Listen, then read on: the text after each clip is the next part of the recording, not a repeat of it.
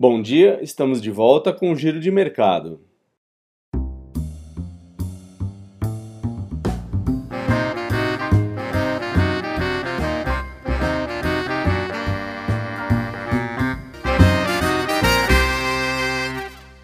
O Ibovespa fechou em forte alta nesta quinta-feira, seguindo o bom humor internacional e a disparada das ações de bancos. A expectativa é de que os resultados do terceiro trimestre mostrem uma melhora da rentabilidade das instituições.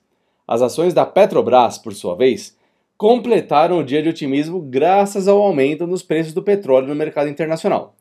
Diante desse cenário, o Ibovespa teve alta de 2,51%, fechando nos 97.919 pontos. Foi a maior alta diária desde o índice desde o dia 1 de setembro. Lá fora, os investidores continuaram animados pelo mini pacote de estímulos anunciados na quarta-feira pelo presidente dos Estados Unidos, Donald Trump, totalizando 25 bilhões de dólares. Os índices Dow Jones, S&P 500 e Nasdaq subiram 0,43%, 0,8% e 0,5%, respectivamente. Já no noticiário doméstico, chamou a atenção a declaração do presidente Jair Bolsonaro de que a palavra final da economia compete a ele e ao ministro Paulo Guedes. Anteriormente, ele havia dito que só quem decidia era o ministro Paulo Guedes. Ou seja, a coisa já está mudando. No entanto, Bolsonaro reafirmou que tem uma lealdade mútua com o ministro.